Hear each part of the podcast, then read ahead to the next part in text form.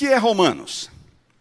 Vamos pensar um pouco sobre Romanos. Algumas pessoas têm uma noção equivocada de alguns livros bíblicos, especialmente das cartas de Paulo, como se as cartas de Paulo fossem documentos vindos do céu, é, sistematizando nossas necessidades espirituais ou coisas parecidas. Não, nada disso. Romanos nem foi escrito para nós. Eu falo esta frase na sala de aula e os alunos ficam chocados, num primeiro momento. Romanos não foi escrita para nós. Para quem que Paulo escreveu sua carta aos Romanos? não foi para nós, foi para os romanos. O mesmo acontece com Gálatas. Ele escreveu para os Gálatas da sua época, para os coríntios, tá certo? Para os colossenses, não foi para nós. Isto significa que Romanos é o que tecnicamente se chama de literatura circunstancial. Em outras palavras, ela foi escrita dentro de uma circunstância histórica específica, com um propósito específico. Ela é uma carta. E como carta, ela tem introdução de carta e tem conclusão de carta, exatamente como as cartas greco-romanas da época de Paulo. Paulo está escrevendo como qualquer outro cidadão de sua época. É uma carta.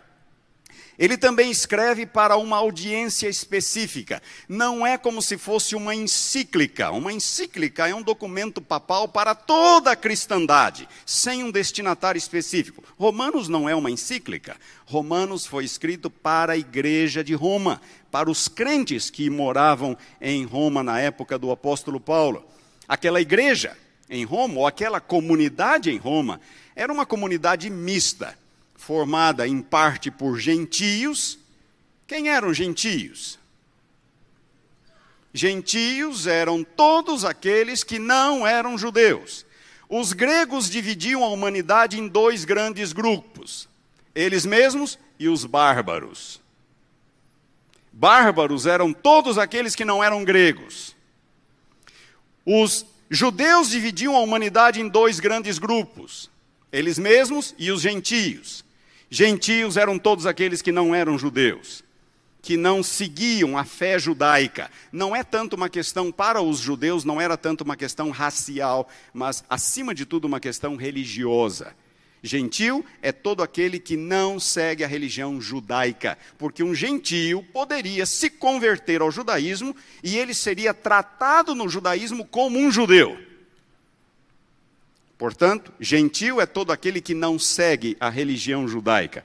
É, mas nós estamos falando ali de uma comunidade cristã, de uma igreja cristã. Esta comunidade cristã em Roma era mista, havia gentios, não judeus, e havia judeus, que Paulo faz referências específicas aos gentios, não há nenhuma dúvida, e no capítulo 16, Paulo cita vários judeus pelo nome que eram membros da igreja de Roma. Outra coisa que é importante nós sabermos também é que a palavra igreja no Novo Testamento nunca se refere a um edifício. Então, a igreja de Roma, ou a igreja em Roma, não é um edifício na, igreja, na cidade de Roma, é a comunidade de crentes. O termo igreja é a comunidade de crentes. E esta comunidade de crentes existia em diversas congregações. Todas estas várias congregações formavam a igreja em Roma. Quando vamos para o capítulo 16, Paulo faz referência a Áquila e Priscila, e ele diz: e a igreja que se reúne na casa deles, e os irmãos que congregavam na casa deles. E ele continua no capítulo 16, versículos é, 5, Áquila e Priscila, versículos 11, 14 e 15, fazendo referências a, a pequenas congregações que existiam na igreja de Roma. Só um parênteses aqui. Durante 300 anos, a igreja cristã só existiu em pequenas congregações. De acordo com evidências arqueológicas e históricas, estas congregações tinham uma média de 50 a 60 membros. Não foi conhecida, não é conhecida nenhuma congregação que tenha tido uma capacidade superior a 70 ou 75 membros. Nenhuma. Elas eram congregações pequenas. Geralmente a casa ou as casas dos irmãos, que começaram a ser usadas como congregações. As grandes igrejas, deixa eu falar bem baixinho aqui agora. As grandes igrejas é um fenômeno do quarto século em diante do período que nós conhecemos como apostasia da igreja. Constantino foi o primeiro a fazer a primeira basílica do cristianismo, exatamente a Basílica São João Laterano, aquela que eu falei, onde o Papa é o bispo. Foi a primeira grande basílica com capacidade para mais de 3 mil pessoas. A reforma resolveu muita coisa, mas não rompeu com as grandes congregações. A igreja adventista acrescentou reforma à obra da reforma, mas não rompeu com grandes congregações. E aqui estamos nós numa grande congregação, onde cada sábado a maioria das pessoas não passam de telespectadores ou de assistentes. Infelizmente é assim. Voltemos a Roma. A igreja de Roma é uma comunidade mista de gentios e judeus em várias pequenas congregações espalhadas pela cidade, geralmente nas zonas residenciais, nas casas dos irmãos. A epístola de Paulo aos Romanos foi escrita num contexto específico, numa situação histórica específica e com um propósito específico. Qual era este propósito? Existe alguma divergência entre os estudiosos quanto ao porquê Paulo escreveu sua carta aos Romanos. Alguns dizem porque ele estava planejando uma missão na Espanha. Eu já vou explicar um pouco mais em detalhes essa questão. Então Paulo escreve aos Romanos, capítulo 16, capítulo 15, versículos 18 a 24, ele diz que ele planeja visitá-los quando a caminho da Espanha. Quando a caminho da Espanha, ele planejava fazer uma pausa em Roma. Então, algumas pessoas dizem, ele está escrevendo aos romanos para preparar a logística para a sua missão é, na Espanha.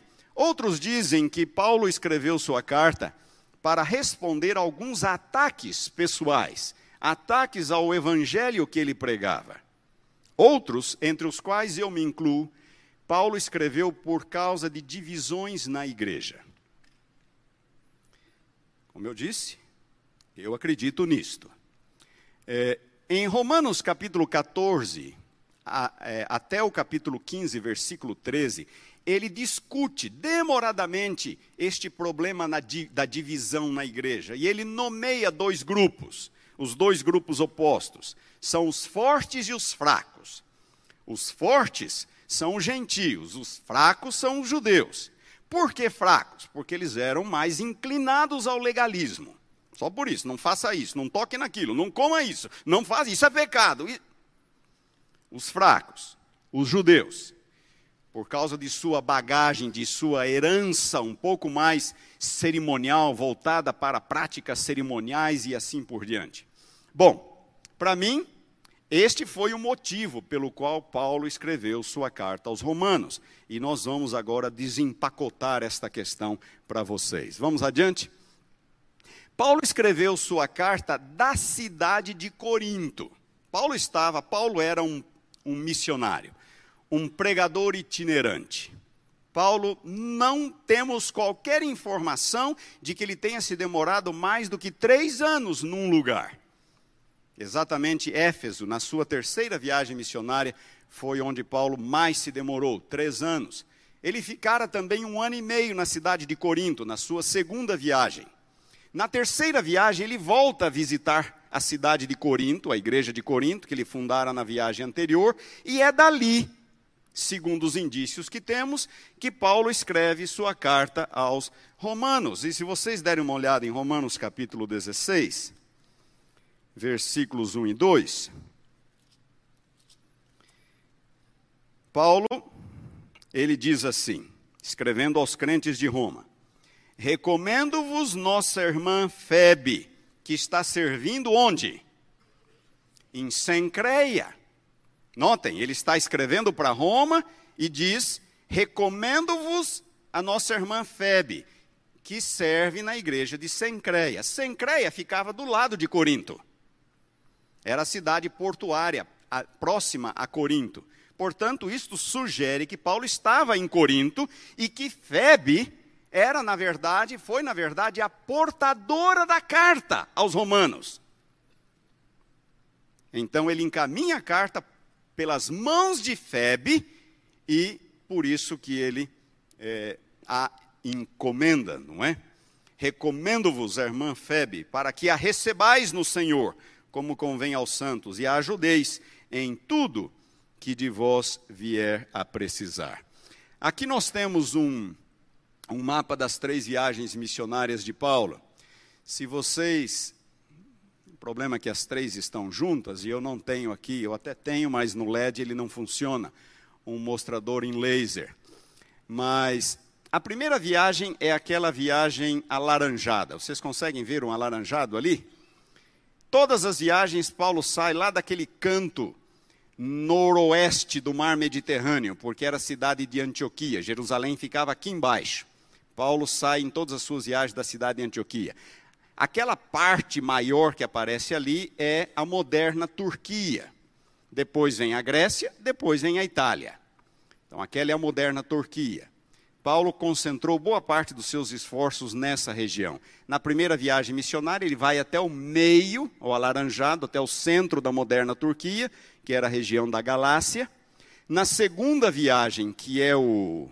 Que cor é aquilo lá? Lilás? Roxo? Roxo. A segunda viagem é o roxo. É, Paulo sai por terra, e ele vai, também visita a região da Galácia, depois vai reto até Troade. De Troade ele entra por, pelo mar até a Macedônia, na parte norte da Grécia, e desce até Atenas e Corinto, na segunda viagem. Então ele volta. Na terceira viagem, amarelo, ele vai, passa três anos em Éfeso, aí sobe, entra na Macedônia novamente e desce para Corinto. Corinto ficava na Grécia, naquela parte peninsular, é, mais no centro ali do mapa. Bom, essas são as três viagens. E lá está Roma, lá no canto direito do mapa. Aquela linha vermelha que conduz até Roma é a viagem de Paulo é, em que ocorre o naufrágio, a viagem como prisioneiro, que é relatada no final é, do livro de Atos. Próximo slide, por favor. Vamos passando essas informações. Então, Paulo estivera em Corinto na sua segunda e na terceira viagens missionárias. É, a data de Romanos é normalmente atribui, é, a data que se atribui a Romanos é o ano 57, como eu disse, da terceira viagem missionária, porque em Romanos capítulo 15, Paulo diz algo interessante, ele diz assim, versículos 22 a 24. Essa foi a razão porque também muitas vezes me senti impedido de visitar-vos, mas agora, não tendo já campo de atividade nestas regiões e desejando há muito visitar-vos, penso em fazê-lo quando em viagem para a Espanha. Portanto, Paulo já considerava o seu evangelismo nessas regiões concluído e ele está planejando uma próxima viagem. Portanto, isso só pode ter sido na terceira sua última, e agora ele está planejando uma quarta, até a Espanha. Viagem esta que nunca acontece por causa da sua prisão em Jerusalém. Versículos 25 a 27, ele também faz referência a uma coleta, aquela coleta que ele organiza em várias igrejas, tanto na Galácia quanto na Macedônia, é, Corinto, para levar aos pobres de Jerusalém.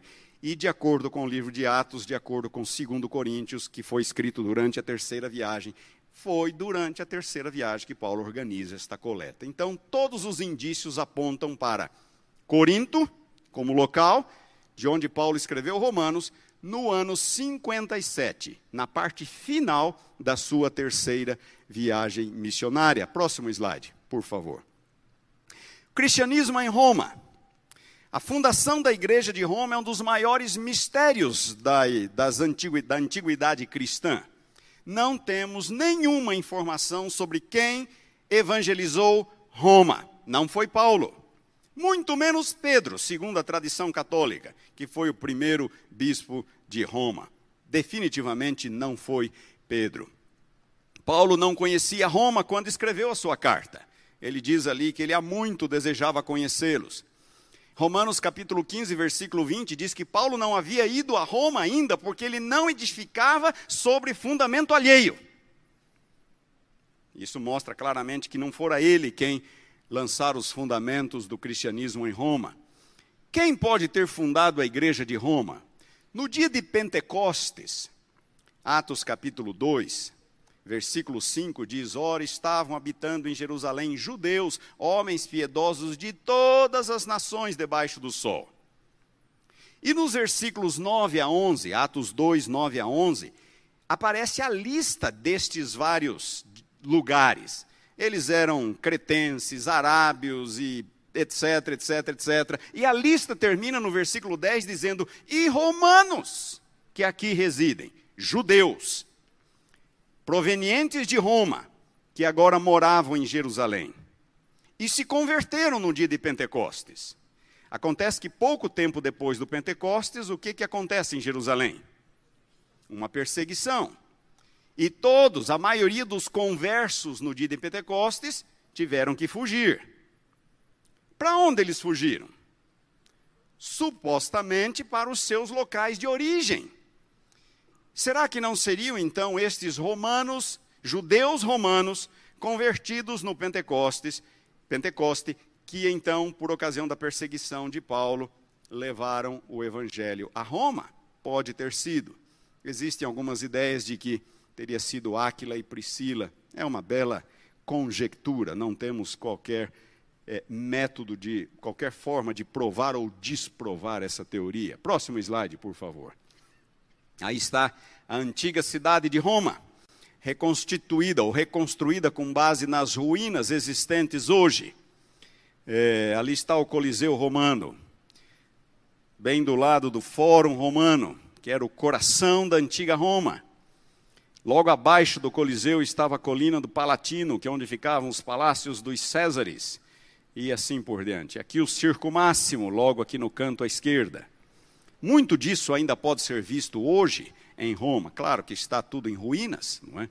Essa reconstituição deve ser do início do segundo século ou do segundo século, porque o Coliseu foi construído no final do primeiro século. Próximo slide. Uma grande cidade. Roma era a maior cidade do império, mais de um milhão de habitantes. A segunda cidade, a segunda maior cidade do império era Alexandria, no Egito, perto de um milhão de habitantes, e depois vinham outras. Muito bem, por que, que Paulo escreveu a Roma? Ele não conhecia a igreja. Não conhecia a igreja. Mas havia um problema. Eu já falei do problema entre judeus e gentios, que Paulo, do qual Paulo trata no capítulo, nos capítulos 14 e 15 de Romanos. 14, 1 até 15, 13. Na verdade, e agora nós estamos chegando no coração do problema, e eu vou é, precisar da atenção de vocês. Eu chamo de problema gentílico.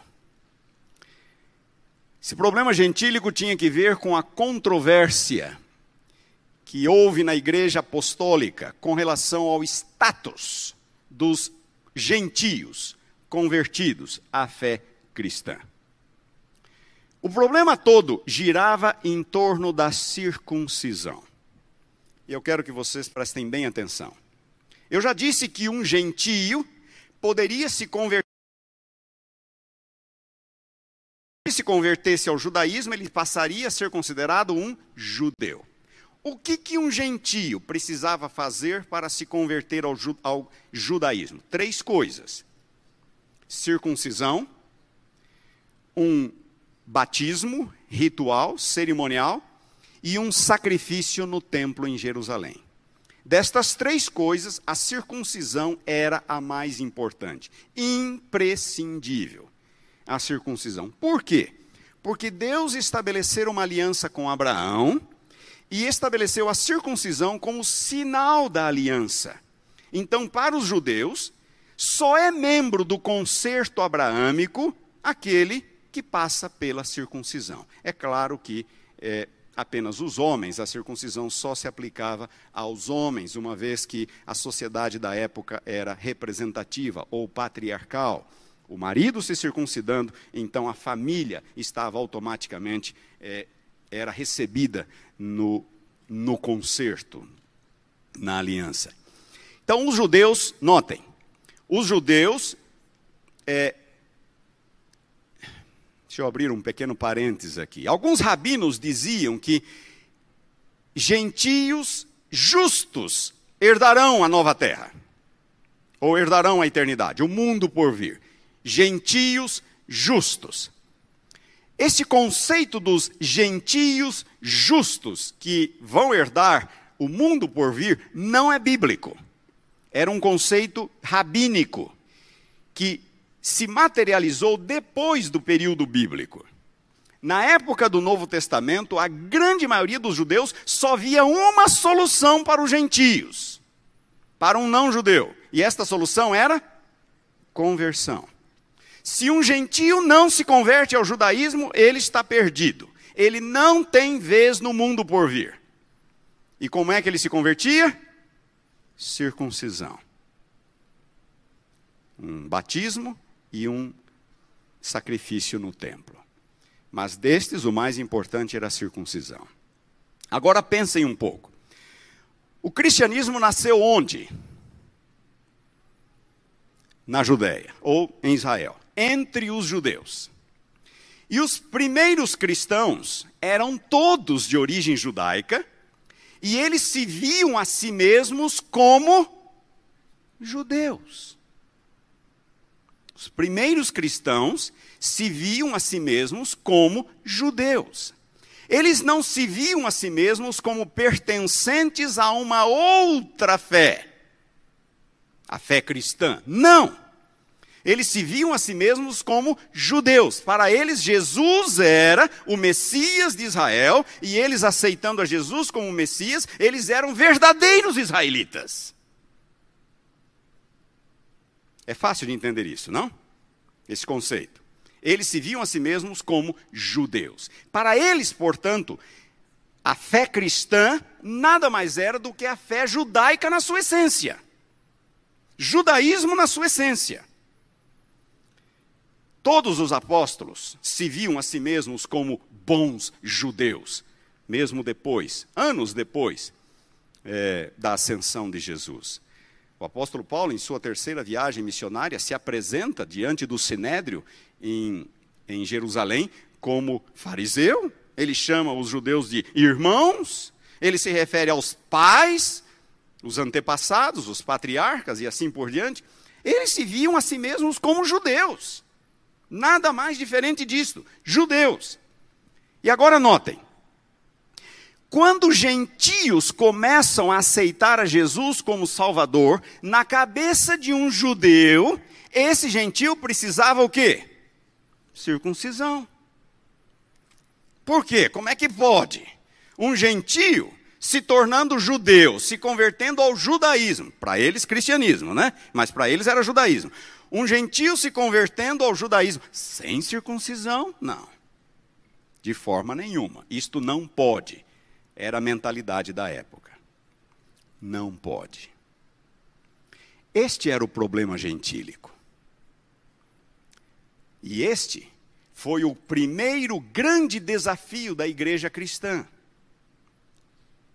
Primeiro grande desafio, primeiro grande problema do cristianismo, em termos de doutrina, problema doutrinário, foi exatamente este. Havia os judaizantes. Quem eram os judaizantes? Os judaizantes era aquela ala radical da igreja, que dizia de forma nenhuma. Se um gentio não se circuncidar, ele não vai ser salvo. Não vai ser salvo. E assim que Paulo começou as suas viagens missionárias e começou a converter, é, a batizar gentios, Paulo não circuncidava esses gentios. Os judaizantes para eles, isso era o fim do mundo. Criaram o maior problema para Paulo. Vamos dar uma lida aqui em Atos capítulo 15. Atos capítulo 15. Deem uma olhada aqui. A cena transcorre em Antioquia da Síria, lá de onde Paulo saía nas suas viagens missionárias. Diz assim: Alguns indivíduos que desceram da Judéia ensinavam aos irmãos: se não vos circuncidar de segundo o costume de Moisés, não podeis ser salvos. Versículo 5. Insurgiram-se, entretanto, alguns da seita dos fariseus que haviam crido, dizendo: É necessário circuncidá-los e determinar-lhes que observem a lei de Moisés, os gentios. Se nós formos para Gálatas, capítulo 2, versículo 5, me parece, 4 ou 5, Paulo chama estes judaizantes de falsos irmãos. Paulo é duro, Paulo tinha uma personalidade, um temperamento duro. Paulo, às vezes a gente imagina que os apóstolos eram santos, né? Andavam todos ali. Paulo era duro, temperamental, briguento. Sim, era Paulo. Sarcástico. Paulo tem cada tirada nas suas epístolas que eu fico até envergonhado quando leio.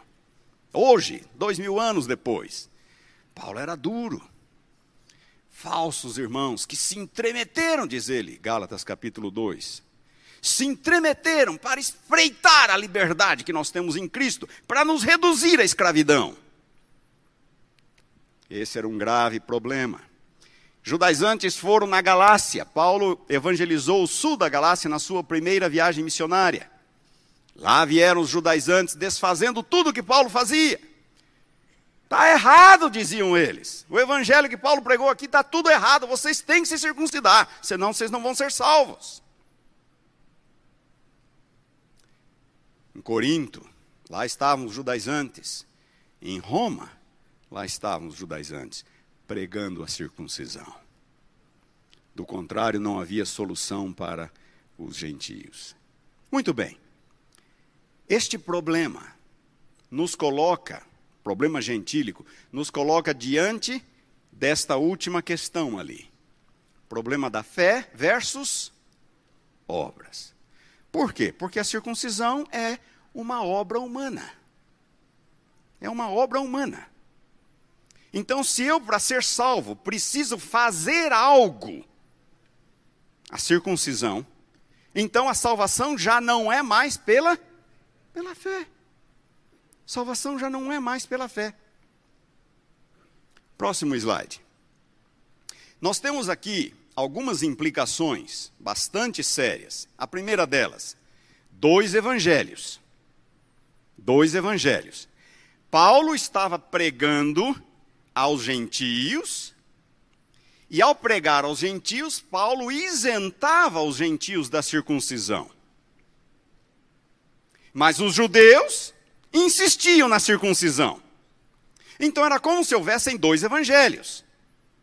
O evangelho para o gentio, pela fé, somente, e o evangelho para o judeu, pelas obras, baseada no, baseada no cumprimento da lei, especialmente a circuncisão. Pior que isto, duas comunidades. Duas comunidades. Eu quero ler com vocês Gálatas capítulo 2. Deem uma olhada aqui em Gálatas capítulo 2. Gálatas capítulo 2, versículos 11 a 14. Só para ganhar tempo, eu vou parafrasear a história. Paulo começa dizendo que Pedro, Cefas, quando, porém, Cefas veio a Antioquia, resisti-lhe face a face, diz Paulo, porque se tornara repreensível. Pedro fizera alguma coisa passível de correção, e Paulo corrige na presença de todos. O que é que Pedro fez? Paulo diz no versículo é, 12: Antes de chegarem alguns da parte de Tiago, lá em Jerusalém, Pedro, visitando a igreja de Antioquia, se assentava com os gentios à mesa e comia com eles. Ora, isso era algo impensado para, impensável para um judeu. Vocês se lembram do episódio da conversão de Cornélio? Deus teve que convencer Pedro, a duras penas, de que era para ele entrar na casa de Cornélio, que era um gentil incircunciso. Pedro falou: Não, senhor, eu nunca fiz isso na minha vida e não vai ser hoje. Pedro vai, não vou. Três vezes ele disse: Não vou. Até ele se convencer de que era Deus que estava guiando ele, é, guiando-o para entrar na casa de Cornélio. Pedro entra na casa de Cornélio, ele batiza Cornélio. Quando ele volta para Jerusalém, o que, que a igreja faz com Pedro? A igreja quer disciplinar o apóstolo. Você entrou na casa de um gentil incircunciso e comeu com eles. Se reuniu a igreja para disciplinar Pedro. Pedro teve que contar a história. O Senhor me mostrou. Quando Pedro contou tudo o que aconteceu, ah, tá bom. Hum, mas a coisa não estava resolvida. A coisa não foi resolvida. E agora aqui está Pedro em Antioquia, Gálatas capítulo 2. Então a cena é a seguinte: a igreja de Antioquia tinha judeus e gentios, como Roma, como a maioria das igrejas da época. Pedro vem, e ali estão judeus e gentios juntos. Pedro, o mesmo Pedro de sempre, mesmo Pedro de sempre, obrigado. É, meio fracão, impulsivo. Ele pode ter ficado constrangido, mas tá, tudo bem. Ele se assenta à mesa com gentios incircuncisos. Mas de repente chega uma comitiva de Jerusalém. De Jerusalém. Essa comitiva foi enviada por Tiago, que era o líder da igreja em Jerusalém nesse momento, irmão de Jesus, um apóstolo. Quando Pedro vê a presença desse grupo de Jerusalém, Pedro se afasta. E aí Paulo fica louco da vida com ele, fala: Pedro, o que, que, é isso? O que, que você está fazendo? O texto diz que Paulo repreendeu Pedro na presença de todos. Paulo, antes de chegarem esses homens de Jerusalém, você se portava como um gentio, se assentava à mesa e comia com eles. Agora, porque chega esse grupo, você se afasta. Ao se afastar dos gentios, Notem o argumento de Paulo. Pedro estava forçando os gentios a se tornarem judeus, a se circuncidarem. O recado que Pedro estava dando é: se vocês não se circuncidarem, eu não volto a manter comunhão com vocês. Paulo repreendeu Pedro na presença de todos. Então, notem, imaginem as consequências dessa, desse problema: dois evangelhos, um de justificação pela fé somente para os gentios e um é, de justificação pelas obras para os judeus, duas comunidades, gentios incircuncisos e judeus, e eles não se misturam. Judeus circuncisos não se assentam à mesma mesa, não entram nas mesmas casas que gentios incircuncisos. E os gentios seriam considerados membros de segunda categoria porque não são circuncisos, não pertencem ao concerto abraâmico, são membros de segunda categoria. O problema por detrás de Romanos não é só salvação pelas obras. É toda esta problemática. Toda ela. Aí veio o concílio de Jerusalém, descrito em Atos 15, exatamente para discutir esse problema. Depois de muito debate, Atos 15, a igreja de Jerusalém resolveu. É, me fugiu uma palavra agora. É, resolveu liberar os gentios da circuncisão.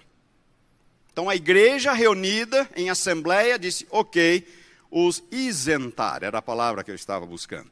A igreja de Jerusalém resolveu isentar os gentios da circuncisão. Gentios não precisam mais se circuncidar. A igreja decidiu isso. Mas o episódio de Gálatas 2, com Pedro, que eu acabei de narrar, aconteceu depois do concílio.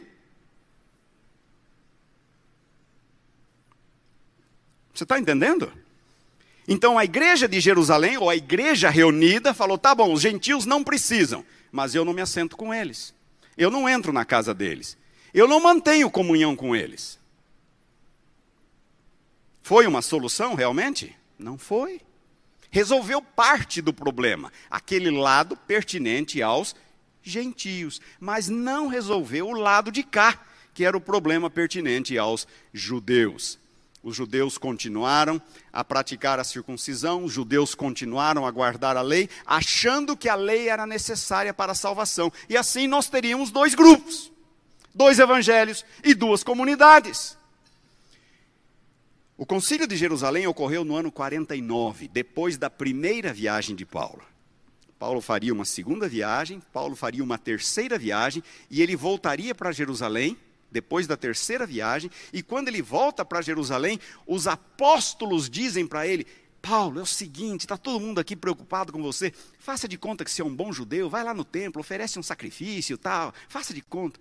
E Paulo vai. Essa é uma outra história. Paulo vai. Até os grandes erram. Todos erram. Sr. White, descrevendo o assunto, diz um ato de covardia da parte de Paulo. Mas o ponto aqui que eu quero destacar é outro. A igreja de Jerusalém continuava continuava a requerer obras. Obras para a salvação. A igreja de Jerusalém. Então nós temos um cenário em que a igreja está dividida. Gentios de um lado, judeus de outro. Tá, os judeus, tá, os gentios não precisam se circuncidar, mas eu não mantenho comunhão com eles. Eu não me sento com eles. Pedro, Galácia, Atos, Gálatas capítulo 2.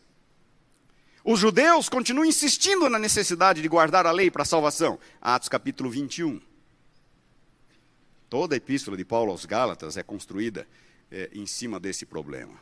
Slide seguinte, por favor. E agora, em que época nós estamos do primeiro século? O Concílio de Jerusalém ocorreu no ano 49. Ano 49, o Concílio de Jerusalém. É, depois da primeira, entre a primeira e a segunda viagem missionárias de Paulo. Por volta desta mesma época, meados do primeiro século, alguma coisa estava ocorrendo lá na Judéia. E eu quero que vocês prestem bem atenção, para entenderem todo o cenário. Lá na Judéia, estava havendo um aumento do espírito nacionalista. Vamos só recordar um pouco. Desde o cativeiro babilônico, 500 anos antes, os judeus não mais tiveram liberdade política. Foram uma nação dominada, exceto por um período de 80 e poucos anos no segundo século, só. Todo esse período de quase 500 anos, eles foram dominados em parte pelos persas, primeiro pelos babilônios, depois pelos persas, depois pelos gregos, depois pelos seleucidas, pelos ptolomeus no Egito e finalmente pelos romanos, desde o ano 63 antes de Cristo. Uma nação dominada, sem liberdade. Herodes foi o último rei judaico.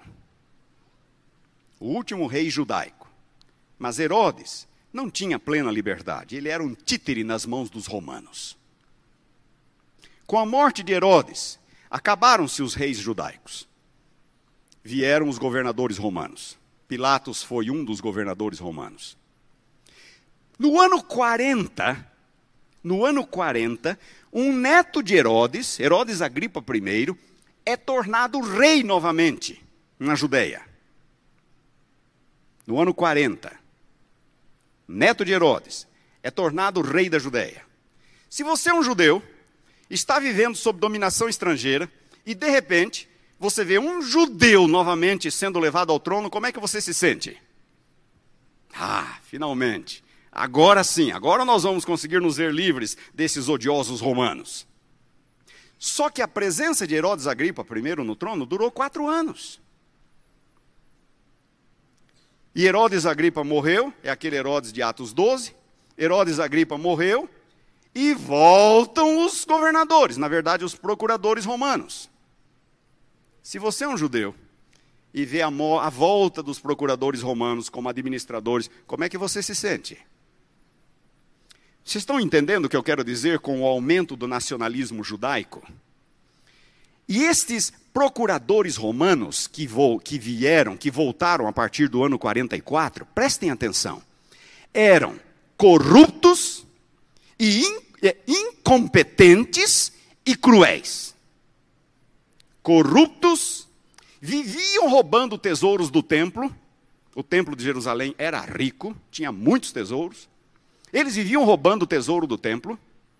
Eles eram, o é, que, que eu falei? Corruptos, incompetentes, não conseguiam administrar bem a nação e eram tremendamente cruéis. Eles compensavam a incompetência com a crueldade. compensavam a incompetência com a crueldade. Qualquer situação eles já mandavam crucificar. Há relatos históricos de alguns desses procuradores crucificando dezenas, centenas, um deles crucificou 800 judeus numa única ocasião para resolver os problemas.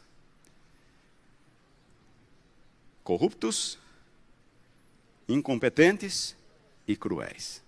Se você é um judeu, como é que você se sente? Um dia você vem para participar de uma festa da Páscoa. O pátio do templo está lotado, abarrotado de judeus. E alguns soldados romanos, fazendo pouco caso da religião judaica, um deles levanta sua saia e mostra as genitálias para os judeus e começa a dar gargalhada. No pátio do templo. Você é um judeu, como é que você se sente? Nessa mesma ocasião, um soldado romano tenta pegar uma cópia da Torá das escrituras judaicas e rasgá-la em público, no pátio do templo. Você é um judeu, como é que você se sente? Os três últimos, ali da época de Paulo, né? Procuradores romanos, Cumanos, é, Félix e Festo, foram um pior do que o outro. Na própria literatura romana, romana, Félix, que foi aquele que aprisionou Paulo por dois anos em Jerusalém, em Cesareia, Félix é descrito como um homem tremendamente incompetente, na própria literatura romana. Ele manteve Paulo preso por dois anos e o texto é claro. Ele diz assim: de vez em quando ele chamava Paulo, esperando que Paulo lhe desse uma propinazinha para liberá-lo da prisão.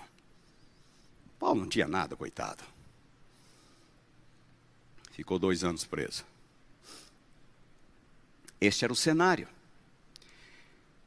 Entre os anos 46 e 48 houve uma fome tremenda na Judéia. Uma fome tremenda. Fora da Judéia, fora da Judéia, qualquer epidemia, qualquer desastre que ocorresse, os moradores, os gentios em geral, culpavam, sabem quem? Os judeus, fora da Judéia. É culpa daquele povinho ali que não adoram os mesmos deuses que nós, não comem as mesmas comidas que nós, não trabalham nos mesmos dias que nós, eles são culpados por tudo. Fora da Judéia, os judeus eram culpados por tudo. Na Judéia, quem era o culpado? os gentios. Eram os culpados de tudo. Ali está a nação passando por uma fome miserável e os judeus culpando os romanos. O retorno dos procuradores romanos. Tudo isso contribui para aumentar este espírito nacionalista do povo judeu. Foi nesse contexto que surgem os zelotes. Zelotes sempre existiram, mas nesse momento eles se fortalecem grandemente. Quem eram os zelotes? Zelotes, é, se nós fôssemos dar uma palavra, usar uma palavra da língua portuguesa para descrevê-los, seriam zelosos. Eram judeus fanáticos, radicais, tremendamente zelosos da sua fé dispostos a tudo, inclusive a luta armada, se necessária, se necessário, para liberar a nação das mãos dos romanos.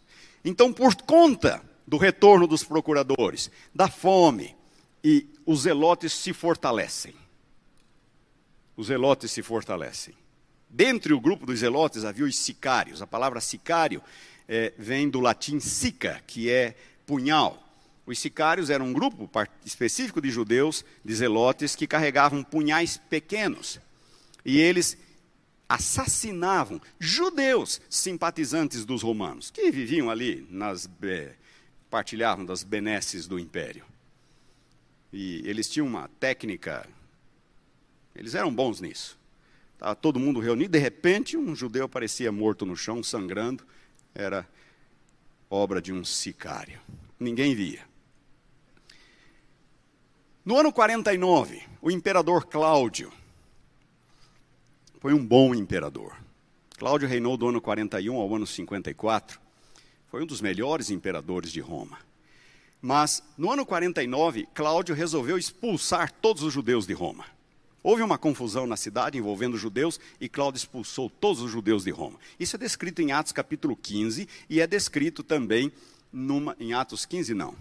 17. É descrito em Atos 17 e é descrito também na literatura secular. Suetônio, é, um biógrafo de Cláudio, narra este mesmo episódio que é descrito em Atos 17. Se você é um judeu, tem a sua nação dominada por romanos e vê os seus conterrâneos sendo expulsos de Roma, havia milhares de judeus em Roma, todos eles tiveram que deixar a cidade, inclusive Áquila e Priscila, e Paulo se encontra com os dois em Corinto. Atos 17. Se você é um judeu, como é que você se sente? Vocês percebem como as coisas estão ficando tremendamente complicadas neste momento? É o, o espírito nacionalista. E agora prestem bem atenção. Prestem bem atenção. Meados do primeiro século. Os zelotes, a obra de revolta dos zelotes chega a tal ponto que os romanos destacam uma legião inteira para resolver o problema na Judéia, décima legião do, do, exército romano. E eles marcham sobre a Judéia e destroem Jerusalém no ano 70. Essa, esse espírito nacionalista culmina com a destruição de Jerusalém do ano 70.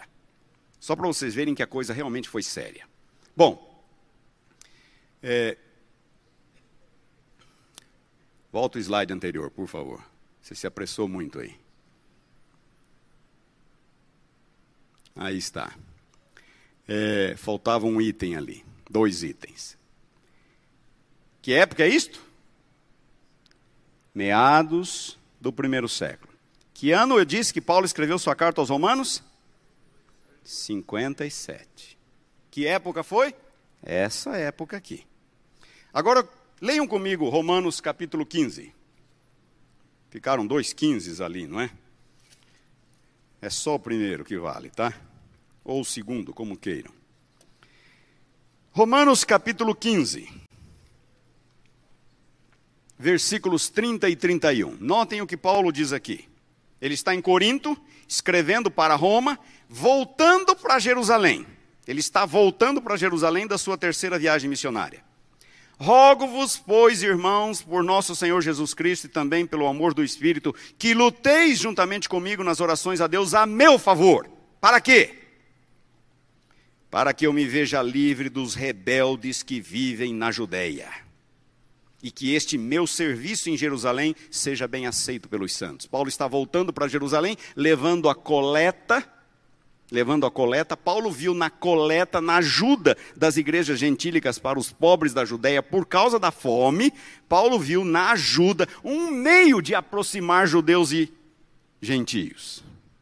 Mas ele temia pelo que pudesse lhe acontecer em Jerusalém. E ele escreve para Roma e diz: Por favor, intercedam por mim, para que eu não seja vítima dos rebeldes da Judéia. Atos, capítulo 20. Vamos ler esses textos. São impressionantes. Atos, capítulo 20. Paulo manda sua carta para Roma, ele estava em Corinto, sai de Corinto e ele faz uma pausa em Mileto. Em Mileto ele prega um sermão aos líderes da igreja de Éfeso. E notem o que ele diz nos versículos 22 e 23. Atos 20, 22 e 23. E agora, constrangido em meu espírito, vou para onde? Para Jerusalém, não sabendo o que me acontecerá ali, senão que o espírito de cidade em cidade me assegura que me esperam cadeias e tribulações. Nem Paulo sabia exatamente o que, que lhe iria acontecer, mas ele desconfiava que algo grave podia lhe acontecer em Jerusalém. Capítulo 21 versículo 4. Ele sai de Mileto e faz uma pausa em Tiro, uma pequena parada em Tiro, já bem próximo da Palestina. Ali em Tiro ele reúne a igreja. Versículo 4. Encontrando os discípulos, permanecemos lá durante sete dias, e eles, movidos pelo Espírito. Na verdade, aqui há um problema de tradução. Movidos no Espírito, não tem que ver com o Espírito Santo, é o Espírito deles. Movidos no Espírito, recomendavam a Paulo que não fosse a Jerusalém. Eles sabem que vai ser arriscado para Paulo ir a Jerusalém. Paulo vai, sai de Tiro e desembarca finalmente em Cesareia, na Palestina. Ali ele reúne a igreja. Mesmo capítulo 21, versículos 10 em diante. Demorando-nos ali alguns dias, desceu da Judéia um profeta chamado Ágabo E vindo ter conosco, tomando o cinto de Paulo, ligando com ele os próprios pés e mãos, declarou: Isto diz o Espírito Santo. Assim os judeus em Jerusalém farão ao dono deste cinto e o entregarão nas mãos dos gentios. Última parada antes de Jerusalém. Cesareia. Vem um profeta de Jerusalém toma emprestado o cinto de Paulo, enrola nas suas mãos e nos seus pés e diz: É isto que vai acontecer ao dono desse cinto quando ele chegar na cidade. Os irmãos ali dizem: Paulo, não vá. Paulo tinha um, um propósito maior. A unidade da igreja era mais importante do que a sua segurança pessoal. E ele vai para Jerusalém. Só que lá ele fraqueja. Eu já falei para vocês, aquele episódio em que ele em que ele cede e vai oferecer um sacrifício no templo. Aí surge uma confusão no templo, Paulo é preso. Atos 21. Paulo é preso. E Paulo seria linchado se não fossem os soldados romanos, o destacamento que havia ali. Bem do lado norte do templo havia uma fortaleza romana responsável para guardar, a, manter a segurança do templo e da cidade. Esses soldados tinham acesso imediato ao templo. Então surge essa confusão, eles tentam linchar Paulo, eles vão lá e resgatam Paulo. Aí eles estão recolhendo Paulo na fortaleza, quando Paulo pede para falar. E os romanos deixam. Então no capítulo 22, Paulo apresenta sua defesa a todos aqueles milhares de judeus ali no templo, no pátio do templo. Paulo está na escadaria da fortaleza.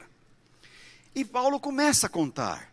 Ele fala: irmãos, Ouçam, eu não sou nenhum bandido, eu não estou violando lei nenhuma, prestem atenção, eu sou judeu como vocês, sempre fui muito leal a Deus, eu fiz tudo sempre certo na minha vida. Só que um dia Deus me apareceu, Deus me chamou, e eu conheci Jesus, e ele prega ali, e ele conta a sua história. Eu quero que vocês vão comigo para os versículos 17 em diante. 22, 17 em diante. Paulo fala exatamente da sua conversão. Aí ele diz no versículo 17 que ele estava em Jerusalém um dia orando no templo. E Deus então fala com ele e diz: Paulo, sai daqui. Ninguém vai receber o seu testemunho aqui em Jerusalém. E Paulo responde no versículo 19: Mas Senhor, eles sabem quem eu era, como que eu, inclusive, persegui a igreja versículo 21. Mas ele me disse: Paulo está contando na sua defesa ali perante os milhares de judeus. Ele está narrando. Mas ele me disse: Vai, porque eu te enviarei para longe, aos gentios. O que acontece com o discurso de Paulo nesse momento? O que acontece aí? Acaba. Quando Paulo fala que Deus o chama e o envia a pregar aos gentios, olhem só, versículo 22: ouviram-no até esta palavra e então gritavam, dizendo: Tira tal homem da terra, porque não convém que ele viva. Estando eles gritando, arrojando de si as suas capas, atirando poeira nos ares. Olhem a fúria. Vocês perceberam o espírito? Perceberam o espírito? Esse era o espírito dos judeus para com Paulo, porque ele era um apóstolo aos gentios. E agora eu vou falar algo para vocês. A igreja em Jerusalém partilhava desse mesmo espírito. Eles eram judeus. Eles respiravam esse mesmo ambiente, esse mesmo ar. A senhora White fala claramente, nós temos evidências bíblicas de que eles foram também responsáveis pela prisão de Paulo.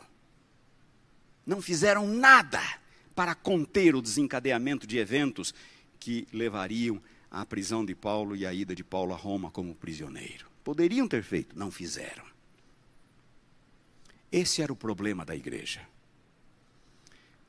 E agora, Paulo está escrevendo a Roma nessa época, pouco antes de chegar em Jerusalém. A igreja de Roma era uma amostra dessa problemática maior. Vocês estão entendendo?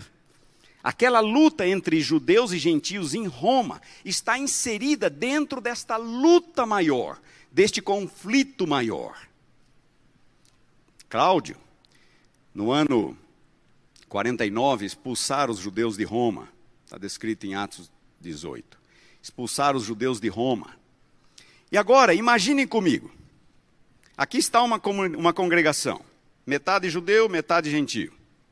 Cláudio expulsa os judeus. Quem eram os líderes? Quem eram os, os crentes mais antigos? Quem eram? Os judeus. Agora, os, os judeus são expulsos de Roma. A igreja fica na mão de quem? Dos gentios. Quem passa a coordenar as atividades? Os gentios. Quem assume a liderança da igreja? Os gentios. Cláudio é substituído no trono no ano 54. Ele morre no ano 54. Seis anos depois, Nero, o novo imperador, revoga o decreto e os judeus voltam para Roma. E agora os judeus voltam para as suas comunidades, os judeus cristãos, para as suas congregações.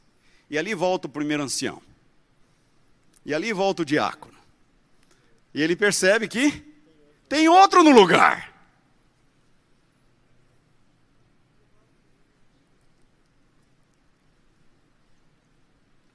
Os judeus, que já não gostavam muito de gentios, passam a odiá-los. Estamos falando da igreja de Roma. Os gentios, que nunca gostaram muito de judeus, passam a odiá-los. Essa problemática maior se refletia na igreja de Roma. A igreja de Roma era uma amostra dessa problemática maior. E aqui está. Romanos é uma resposta de Paulo a esta problemática. Isto é Romanos. Romanos está lidando, acima de tudo, com relações entre judeus e gentios na igreja. Quantos minutos eu tenho? Está acabando o tempo e eu nem entrei em Romanos ainda. Se vocês forem para capítulo 14, até o capítulo 15, vocês vão ver que Paulo repreende ambos os grupos. Ele faz um apelo para, para a tolerância mútua. Toda a discussão anterior, até o capítulo 14, fornece a Paulo a base teológica para ele então repreender os grupos. E o propósito de Paulo com Romanos é sarar a divisão, salvaguardar os interesses do Evangelho. É por isso que Paulo escreve Romanos. E agora nós vamos passar rapidamente. Eu não preciso mais que 15 minutos para passar Romanos com vocês. Próximo slide. Alô? Próximo slide. Eu falei para eles que isso podia acontecer. Olha lá. Muito bem. Aqui estamos na argumentação central de Paulo agora, em Romanos. Primeira sessão de Romanos, capítulo 1, 18 até o capítulo 3, versículo 20. Paulo fala sobre a universalidade do pecado. Por que será que Paulo está falando sobre a universalidade do pecado? Para mostrar lá na frente que ninguém é melhor do que ninguém. E é exatamente o ponto que Paulo faz. Ele Ninguém está em situação melhor. Aquela parte em vermelho é o resumo da sessão. Leiam comigo, Romanos 3:9. Romanos 3:9. Que se conclui? Pergunta Paulo. Temos nós, nós quem? Judeus. Qualquer vantagem? Não, de forma nenhuma, pois já temos demonstrado que todos, tanto judeus como gregos, estão debaixo do pecado. Primeiro ponto de Paulo, a universalidade do pecado. Todos estão debaixo do pecado. Ninguém é melhor do que o outro. Vem a segunda sessão. Notem como o pensamento de Paulo é lógico, é progressivo, é linear. Na segunda sessão, vem a solução para o problema do pecado. Se todos são pecadores, a solução tem que vir de onde? tem que vir de fora. A solução tem que vir de fora. E quem é que providenciou a solução? Cristo. A justiça de Deus em Cristo, pela fé, para todos. A justiça de Deus disponível por Jesus Cristo, que só pode ser recebida pela fé. E ele cita o exemplo de Abraão, que foi justificado pela fé e não pela circuncisão. Qual é o resumo desta sessão? Só existe um evangelho para todos, judeus e gentios. Vamos ler versículos 29 a 30. Dê uma olhada aqui. É porventura Deus somente dos judeus? Não o é também dos gentios? Sim, também dos gentios. Visto que Deus é um só, o qual justifica por fé o circunciso e mediante a fé o incircunciso. Todos, judeus e gentios, são pecadores. Todos só poderão ser salvos mediante a fé em Jesus Cristo. Próxima sessão. Agora nós temos a, a parte central de Romanos. A parte central geograficamente falando. Capítulo 5 ao capítulo 8. Aqui há uma série de, de questões difíceis. São questões teológicas. Paulo fala do pecado, da salvação, Jesus Cristo como aquele que traz reconciliação com Deus, os efeitos do pecado de Adão e da justiça de Cristo, vida em e através de Jesus Cristo somente, santificação, senhorio anterior da lei, a nova realidade agora do cristão, o cristão, o espírito e a segurança da salvação. É, esta é a sessão mais complicada de Romanos, capítulo 5 até o capítulo 8.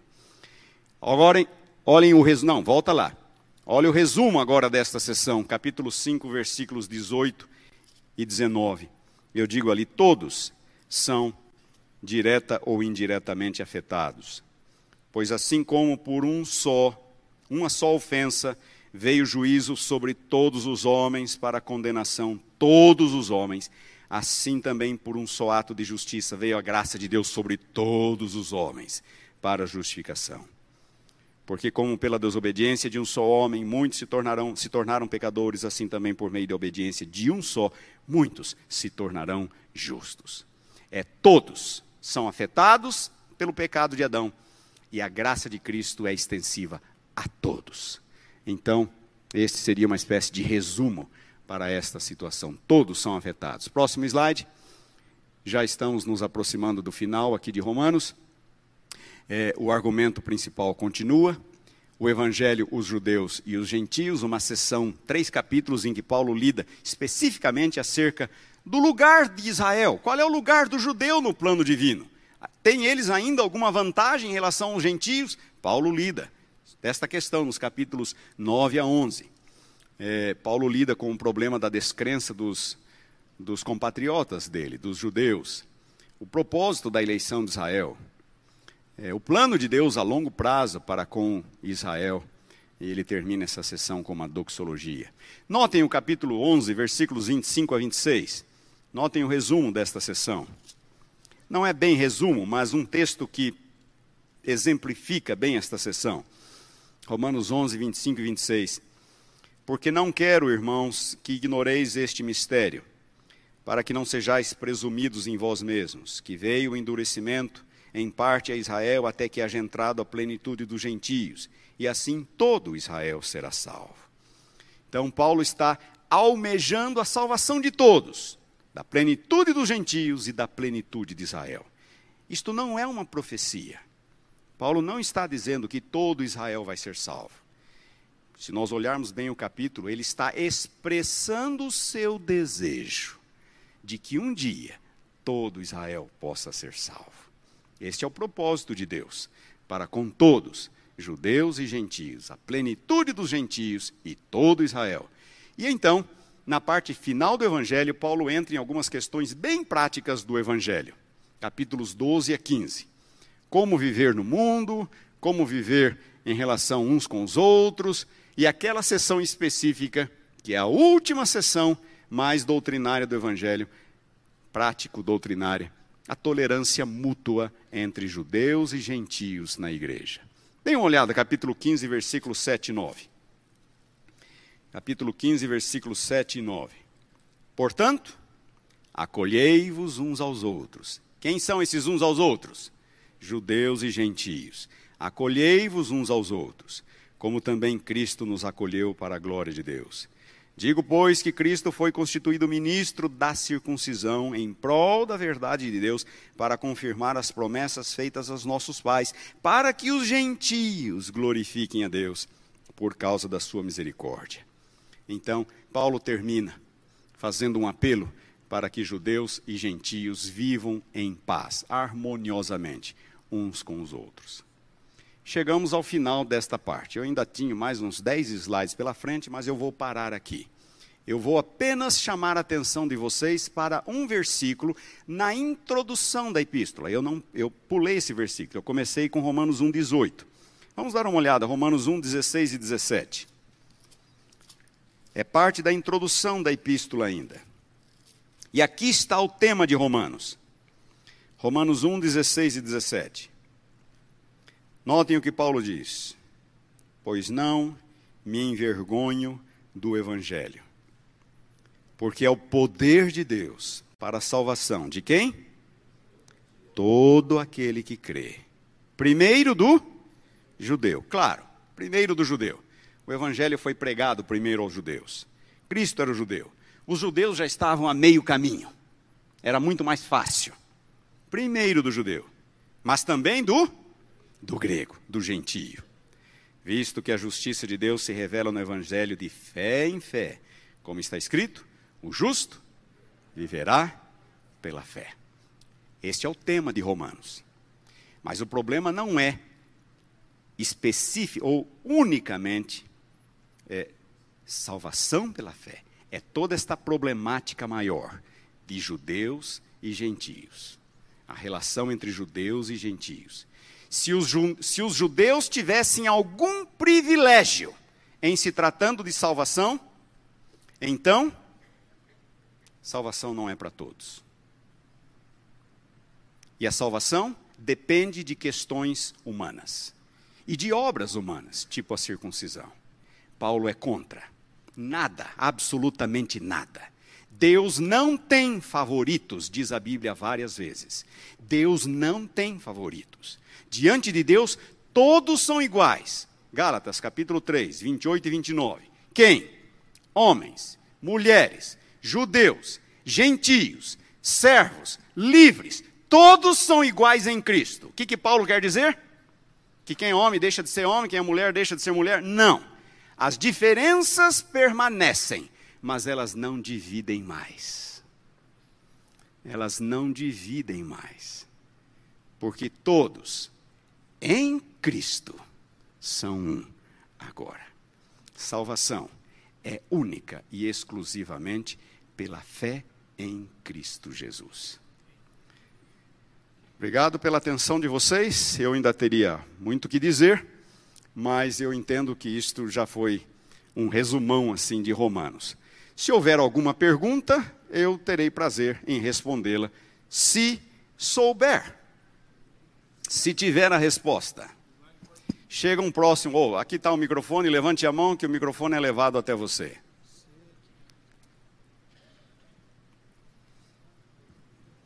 Professor, é, o senhor não teve tempo de desenvolver tanto a, a alguns assuntos do, do da epístola, mas eu queria só perguntar duas coisas. A primeira relacionada à formação de Paulo, anterior aos, à formação que ele teve aos pés de Gamaliel. No capítulo 12 de Romanos, ele faz uma lista de virtudes que lembram muito as listas históricas. A formação cultural, as outras formações de Paulo, é, ele teve essas formações, como se deu? E a segunda tem que ver com Romanos 14, que eu pensei que você entrar, você não entrou é, o concílio de Atos 15 tinha liberado a circuncisão, mas não tinha liberado a carne sacrificada aos ídolos. E Paulo adotou a tolerância. Esse princípio pode ser aplicado hoje? Como nós podemos administrar esse, esse princípio da tolerância, é, como Paulo fez? Ou só ele tinha essa autonomia? Vamos lá, um passo de cada vez, não é? A formação cultural de Paulo. Paulo receber uma formação rabínica aos pés de Gamaliel, ele diz isso claramente em, Atos, em dois lugares diferentes. Ele diz que ele estudou em Jerusalém aos pés de Gamaliel. Mas quando nós estudamos as epístolas de Paulo, nós percebemos claramente que Paulo tinha conhecimento de pelo menos três áreas do conhecimento secular. Eram eles: filosofia, retórica e direito. O estudo das epístolas de Paulo revela isto. Paulo citava a todo momento, ele está citando filósofos, escritores judeus. Paulo mostra conhecimento da filosofia estoica. Algumas listas de virtude de Paulo, não só Romanos, mas também Filipenses e outras, são quase idênticas a listas encontradas na literatura estoica. Os estoicos eram pessoas altamente virtuosas. Altamente virtuosas. Além disso, Paulo revela conhecimento do direito romano. Paulo, no seu julgamento lá em Cesareia, ele é o seu próprio advogado. E ele sabe explorar nuances da lei romana, do direito romano, em benefício próprio, para defender a sua própria causa. Paulo trabalha com um conceito de justificação, que é um conceito extraído do contexto jurídico romano contexto de justificação. É a metáfora favorita de Paulo para a salvação. Então, Paulo tinha conhecimento eh, da, de conhecimento secular. Onde é que Paulo nascera? Tarso. Tarso era uma cidade universitária. Paulo, Tarso era uma cidade universitária. Agora, Paulo diz que ele foi criado em Jerusalém e foi educado aos pés de Gamaliel. Interessante que Paulo não conhecia Jesus em carne.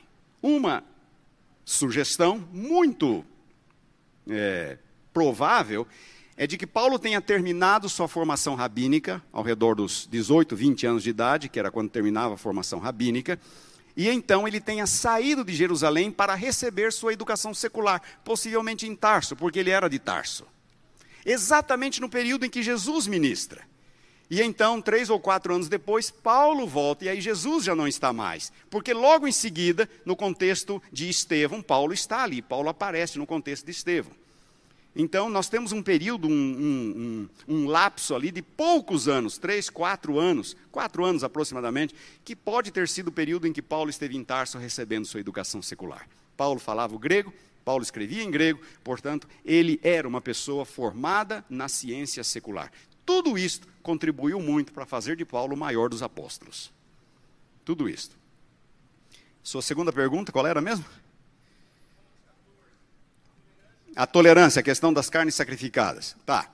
O concílio de Jerusalém, naquela decisão referente àqueles quatro itens ali, que eles deveriam se abster é, carnes sacrificadas aos ídolos, do sangue, da carne de animais sufocados e das relações sexuais é, ilícitas. Aquilo ali, na verdade, é uma reflexão sobre as leis para os estrangeiros, que nós encontramos em Levítico capítulo 17 e 18.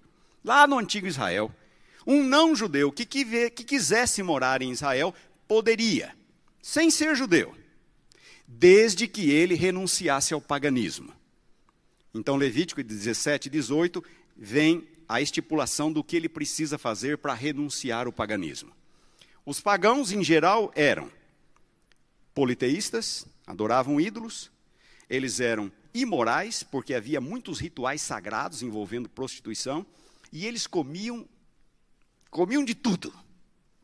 Sangue, cobra, lagarto, comiam de tudo. Deus falou para Israel: vocês vão ser diferentes dos outros. Vocês não vão comer o que os outros comem. Vocês não vão viver como os outros vivem. Vocês vão ser diferentes. O concílio de Atos 15 determinou o seguinte: todo gentio que quiser ser cristão, ele primeiro tem que renunciar ao paganismo.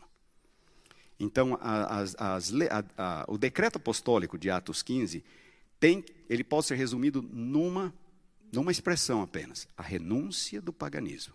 Em outras palavras, não é para batizar ninguém fedendo cigarro ou fedendo pinga. Tá?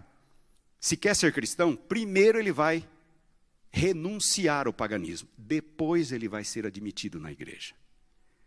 Agora, o apóstolo Paulo, num outro contexto em que paganismo não estava necessariamente envolvido para um crente em particular, Paulo diz assim: não é problema. Essa carne foi sacrificada ao ídolo, depois ela é vendida no açougue. Você não está participando da idolatria. Você pode comer, se você quiser. Mas aí Paulo está descontextualizando o consumo dessa carne da prática do paganismo. O Concílio de Jerusalém falou do consumo dessa carne no contexto do paganismo. Então, podem parecer, pode parecer um conflito, na verdade são dois contextos diferentes. O concílio está pensando no consumo da carne no contexto do paganismo. Paulo está pensando no consumo da carne fora do contexto do paganismo. Por isso, Paulo libera. Professor, é, Onde é? Levante a mão. Pensando, Ali. Sim. pensando no contexto evangelístico, seria muito simplista, porque a gente estuda e tal, para também falar para os outros e tudo mais. Seria muito simplista ou seria apropriado ajudar a pessoa a ver que a questão da lei em Romanos se prende, se não exclusivamente, mas bem basicamente, né, na estrutura, na questão da circuncisão? Seria bom ajudar as pessoas a entender isso? Não é só isso. Não é Sim, só isso, porque Paulo é, deixa é bem principal. claro, Paulo deixa bem claro em, em Gálatas, capítulo 6, que aquele cristão que se deixa circuncidar, na verdade ele está obrigado a guardar toda a lei. Por quê? Porque a partir do momento que ele se deixa circuncidar, ele abre mão de Cristo. Se ele abre mão de Cristo como seu Salvador, o que é que sobra para ele? A lei. Ele abriu mão de Cristo, a única coisa que ele tem para ser salvo é a lei. Só que ele vai conseguir? Não. Ele não vai conseguir. Então, eu não posso reduzir a problemática à circuncisão, mas a circuncisão era talvez a porta de entrada. Porque para o judeu, circuncisão era o primeiro passo, mas toda a lei era necessária ser guardada, de ser guardada para a salvação. E agora vem um ponto importante. Só aproveitando essa deixa, professor Itamar. O apóstolo Paulo às vezes fala muito mal da lei. Ele fala que a lei passou, a lei foi é, o aio para nos bater, para nos punir e assim por diante. Está tudo certo. Só que não confundam. Paulo, ele fala mal da lei no contexto da justificação. Lei não justifica. E não justifica mesmo. Agora, Paulo fala, a lei é santa, e o mandamento santo, justo e, e bom. Ele também fala no lado bom da lei, mas ele fala mais mal do que bem. Claro, porque o problema é justificação. E aí Paulo bate pesado na lei. Paulo bate pesado nos judaizantes. É só nós entendermos que não há nada de errado da lei pelo fato, não é porque a lei não nos salva que haja alguma coisa de errado com a lei. Vocês estão me entendendo ou não? Eu vou comprar um carro numa concessionária. E ali tem um carro lá. 600 cavalos de potência, um troço, né? uma máquina. E eu fico lá e começo a perguntar e perguntar, e o vendedor fala, é hoje, né? E tal, ele está empolgado, ele está vendo o meu interesse. E aí, de repente, eu faço a pergunta: esse carro voa? Aí o vendedor vai dar uma risadinha assim, é, né? Aí eu insisto, não, mas o carro voa. O senhor está falando sério? Tô. Eu quero saber se o carro voa. Ah, meu amigo, carros não voam. Então eu não vou levar. É legítima essa observação? É legítima? Não é. Porque carros não voam. Estão para fazer alguns protótipos aí de carros voadores, mas ainda não entraram no mercado. Carros não voam. Bicicletas não sobem em árvore. Certo? Agora, não é porque um carro não voa que haja alguma coisa de errado com ele. Ele não foi feito para voar. Não é porque uma bicicleta não sobe em árvore que há um defeito com ela. Não é porque a lei não salva que haja alguma coisa de errado com a lei. A lei não foi dada para salvar. Vocês estão entendendo? A lei não salva. Isso não significa que haja algum defeito com a lei. Não, não há. A lei nunca foi dada para ser usada como meio de salvação. Paulo diz em 1 Timóteo capítulo 1, versículos 8 e 9: A lei é boa, desde que alguém se utilize dela de modo legítimo. Lei nunca foi dada para ser para ser usada como método de salvação. E nem por isso isso significa que haja um problema com a lei. Não há nada de errado com a lei. Dizer que há um problema com a lei, que há alguma coisa de errado com a lei, é dizer que há um problema com quem? Com o doador da lei. Porque a lei reflete o caráter de Deus. Temos mais alguma pergunta? Está, o microfone está circulando aí. Vocês têm que levantar a mão para o moço lá ver, para o Edson ver. Sim. Professor, eh, caberia, por que, que não coube o argumento dos que foram contrários, a, a que foram favoráveis à circuncisão, em convencê-los de que eh, aceitar a Cristo eh, le, levaria-os a cumprir a circuncisão é, como, não como método da circuncisão para a salvação, mas por terem sido salvos, agora serem circuncidados para cumprir o propósito? Porque a circuncisão tinha um significado étnico muito forte. Então, aceitar a circuncisão judaica significava tornar-se judeu. E a grande pergunta é esta: um gentio, para ser salvo, precisa se tornar judeu? A resposta dos judeus na época de Paulo era sim, claro, ele precisa. A resposta de Paulo é não, não precisa. Aí então vem a pergunta: mas um gentio pode receber a circuncisão se ele quiser? A, a resposta de Paulo é a seguinte: a resposta de Paulo, me parece que está em 1 Coríntios 7. Deixa eu ver se é isso mesmo. É...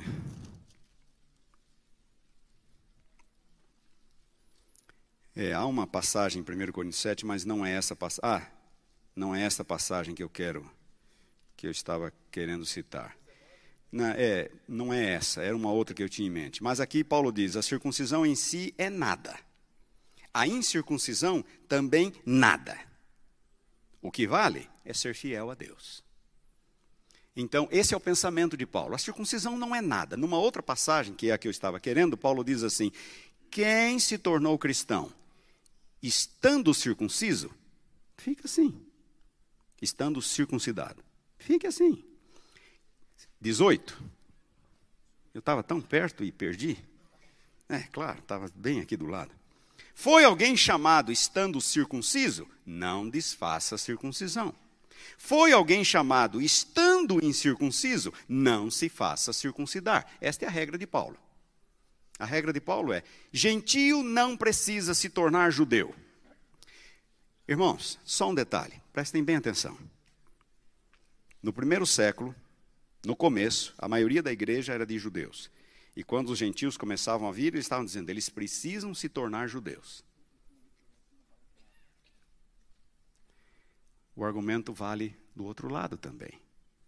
Durante a história da, da igreja cristã, a igreja tentou converter judeus à força e forçar judeus a comer carne de porco e coisa parecida. Da mesma forma como um gentio não precisa se tornar um judeu para ser cristão, um judeu não precisa se tornar ou deixar de ser um judeu para ser cristão. Ele pode continuar sendo judeu. Respondi a pergunta? Onde é que está o microfone? Está aqui. Lá, a última. Não, não sou é eu seguinte, que estou mandando no programa, tá? Não é o seguinte, está é, tá dentro do contexto. É, Lutero, eu creio que tá, foi baseou-se muito em Gálatas e em Romanos. Agora eu me admirei porque não sei como é que vamos explicar isso. Por que, que Lutero ele era contra os judeus? Ele chegou a dizer que devia destruir todas as, as sinagogas da Alemanha. Pastor. Será que ele não entendia o contexto da, da Epístola de Romanos? Lutero era antissemita. Isso é um fato. E talvez Lutero tenha sido um dos principais responsáveis para o que ocorreria na Segunda Guerra Mundial, onde 6 milhões de judeus seriam mortos pelos nazistas. Hitler usou muitas passagens de Lutero em defesa do Holocausto. Isto é um fato. Por quê? Bom, é, primeiro ponto. É, nenhum dos reformadores conseguiu resgatar toda a verdade o resgate da verdade foi progressivo. Lutero, por exemplo, aceitava a transubstanciação.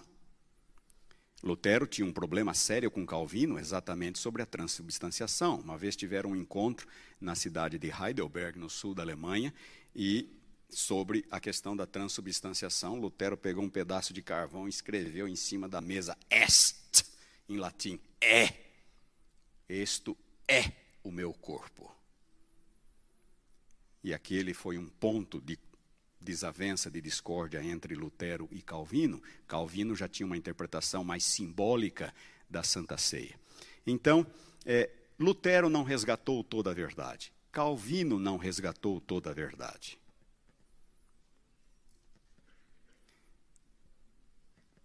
Mais tarde viria João Armínio, que resgataria verdades que Calvino não resgatou.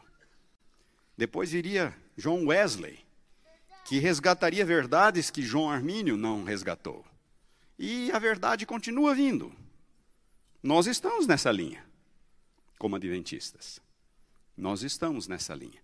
Então, é, foi um problema? Foi, mas é, eu até acho que é compreensível isso. Talvez ele não conseguia, ele, Lutero não, não aceitava o sábado, por exemplo. Ele não aceitava o sábado. É, Jesus disse para os seus discípulos: Tenho muita coisa que vos dizer, mas vós não estáis preparados ou não, não podeis suportar. Isso significa que a revelação é progressiva. Mas não só a revelação é progressiva, a compreensão da revelação também é progressiva. E Guilherme Miller, Guilherme Miller jamais aceitou o sábado. Ele foi até onde deu. Dentro das suas limitações, de toda a herança, toda a bagagem é, que ele tinha, ele jamais aceitou o sábado e morreu sem ter aceito o sábado. O Sr. White fala que anjos de Deus cuidam da sepultura de Guilherme Miller para o dia da ressurreição. Então, é, é uma questão de, eu acho que de, de tempo, sabe? É, nenhum deles chegou à compreensão plena da verdade. Eu sei que alguns estão com cócegas aí para eu ir mais longe nesse, nesse pensamento. É, eu vou parar por aqui. Pastor. Temos mais uma aqui. Só, é. Pastor, o senhor disse que Paulo não fundou a igreja de Roma. Como é que ele ficou sabendo de toda essa problemática? Primeiro, só mais uma para concluir. E quando a gente vê as cartas tentando resolver problemas de várias igrejas, não só romanos, mas Efésios, etc, etc, a gente não tem notícia se as cartas deram resultado. É, como é que se sabe se aqueles conselhos funcionaram, se resolveram os problemas? Primeiro Coríntios não deu resultado, Paulo teve que escrever. Segundo, Segundo primeiro Tessalonicenses não deu, Paulo teve que mandar uma outra. E assim vai. Como é que Paulo sabia se ele nunca havia estado em Roma? É, havia no Império Romano algo chamado mobilidade. Mobilidade. Os romanos só foram grandes por causa do fator mobilidade. Havia no Império Romano mais de 85 mil quilômetros de estradas, pontes e túneis, desde a Escócia até a Mesopotâmia. Foi na antiguidade que surgiu o ditado: todas as estradas, todos os caminhos conduzem a Roma. Roma precisava de estradas e eram pavimentadas, tá? Pavimentadas. Roma precisava de estradas para manter a integridade do império. É fácil de entender, não? Eles iam indo, iam construindo estradas, iam construindo pontes, iam construindo túneis. Adriano cavou um túnel de 6 quilômetros de comprimento. Os romanos construíram uma fonte na Espanha com quase mil metros de comprimento. Quase mil metros aquedutos de 17 quilômetros de comprimento para trazer água. Muitos dos aquedutos, das pontes e estradas romanas estão em pé até hoje. É a engenharia romana. Eles precisavam de mobilidade para manter o império, as fronteiras, os limites do império. Havia nas estradas principais, havia algumas estações chamadas cursos públicos, que eram estações onde havia hospedaria, havia restaurante e havia um, um estaleiro para animais. Então, o correio vinha e, quando o animal não aguentava mais, ele tinha uma parada dessa para trocar o animal, para descansar, para comer, dormir e continuar a viagem. Os romanos tinham tudo. Tinham tudo. Havia portos por todo o Mediterrâneo com navios indo em todas as direções. Desde Augusto, no ano 27 a.C., o Mediterrâneo se tornou um lugar seguro para navegação. Todos os piratas foram varridos do Mediterrâneo. Então, a troca de informações, claro, não era o mundo digital, mas ela era rápida para os padrões da época. E agora só um dado para vocês tentarem entender melhor o que, que eu estou dizendo. A qualidade de vida no Império Romano, primeiro e especialmente o segundo século, a qualidade de vida só, só seria superada no século XIX. Os romanos tinham água encanada, tinham um sistema de aquecimento. Os romanos tinham paredes rebocadas, tinham mosaicos, tinham um sistema de correios, transporte, comunicação, tudo. A qualidade de vida no Império Romano só seria superada no século XIX. E aí vocês deduzem como era a vida no Império Romano.